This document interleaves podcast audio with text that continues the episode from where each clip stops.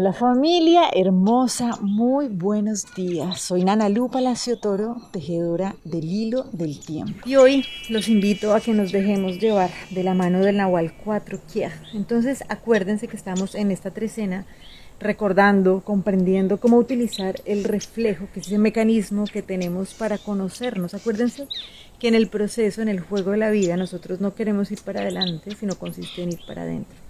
Y el mecanismo que tenemos para ir para adentro es aprender a utilizar bien los espejos que tenemos alrededor. Entonces por eso es súper importante aprender a leerlos, pero también aprender a soltar el reflejo. Por eso ayer hablábamos de la enseñanza que nos trae el Nahual 3 Keme y es como, sea lo que sea que yo estoy viendo afuera es un reflejo, entonces no me dejo, no me engancho con eso que estoy viendo ahí, sino que permito que se vaya transformando y esto nos lleva a conectarnos con algo que es la impermanencia saber que todo tiene un tiempo, ¿sí? Y que sencillamente viene, vamos creciendo y vamos avanzando. Y esa es la medicina, esa es la clave que nos trae el Nahual 4 Kiaj hoy, cuando nos recuerda que solamente cuando comprendemos la eternidad podemos comprender que la impermanencia es la llave de la libertad. Entonces, esto es fundamental porque si uno lo mira desde el personajillo, desde el ego, es muy difícil pensar en la impermanencia. Si se vuelve dolorosísimo. O sea, pensar que lo que a mí me da la estabilidad va a tener un fin, ¿cierto? Que ese ser que yo amo tanto y con el que me puedo dar un beso, puedo abrazar, puede no estar en un cuerpo o puedo yo no estar en un cuerpo. Para el ego esto es muy difícil de comprender porque cree que es un cuerpo, ¿sí? Que es eso finito y que eso lo define. Entonces ahí es cuando la impermanencia se vuelve muy dolorosa. Pero cuando lo miramos desde los ojos de la conciencia, donde se comprende que nosotros somos un espíritu y por eso somos eternos y no hay absolutamente nada que nos pueda amenazar.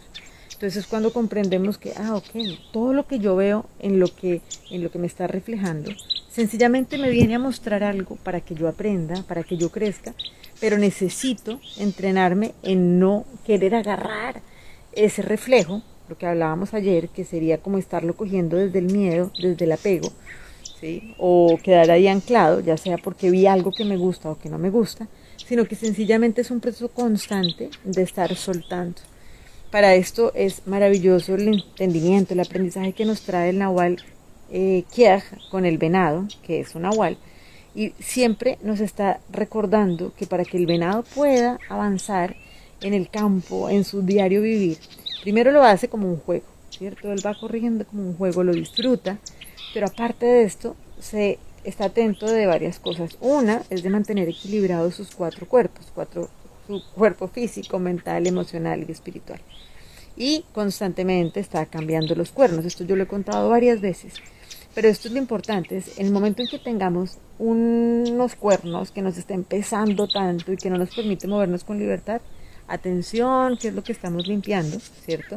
Porque si tenemos pensamientos y creencias que nos impiden recordar que nosotros, ¿quiénes somos? Que somos ese espíritu perfecto viviendo una experiencia encarnada, pues necesitamos estar atentos a ir soltando esas creencias limitantes para poder seguir avanzando tranquilos, cuidando ese equilibrio en nuestro cuerpo físico, mental, emocional y espiritual.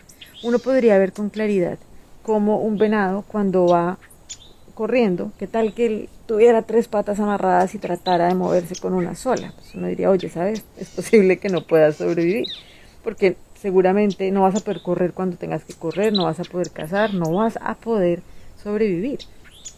Igual nos pasa a nosotros, pero muchas veces no lo comprendemos. Entonces, si nosotros que tenemos nuestras cuatro patas, nuestro cuerpo físico, mental, emocional y espiritual, si nos enfocamos, por ejemplo, solamente en nuestro cuerpo mental, las otras tres van a quedar quietas, piezas amarradas y nosotros no vamos a poder sobrevivir. Y es cuando llega ese momento en que uno se quema y viene el desbalance. O igual cuando solamente le damos atención al cuerpo físico o al emocional. ¿sí? Es como que requiere, requiere tener una atención constante en estos cuatro cuerpos, sabiendo que para poder avanzar en libertad no podemos estar cargando nada. Y no podemos estar agarrando nada, no podemos estar agarrando ningún reflejo, porque si no, no podríamos movernos con tranquilidad y con confianza. Entonces, atención que si nos quedamos quietos en un solo lugar, en una sola pata, ahí es cuando sucede lo que abrimos hace ocho días, que nos decía, vivir en desgracia es una opción y solo es necesario dejar de escoger. Entonces acuérdense que la gracia solamente llega cuando yo puedo confiar en la divinidad. ¿Sí? Cuando yo estoy parada en mi zona de confort, en una pata y lo que yo conozco, ¿no? el mundo mental, pues ahí es cuando digo, wow, qué desgracia, porque tengo una experiencia muy, eh, digamos que cero de bienestar, ¿cierto?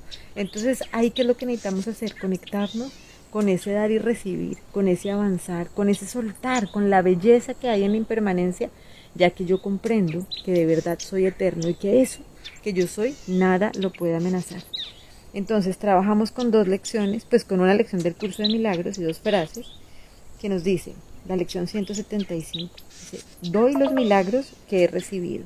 Y la segunda es, yo estoy en mi hogar, el miedo es el que es un extraño aquí. Les mando un abrazo gigante, deseando que podamos cada vez caminar con esta luz más encendida, muriendo y renaciendo en profunda libertad. Bendiciones.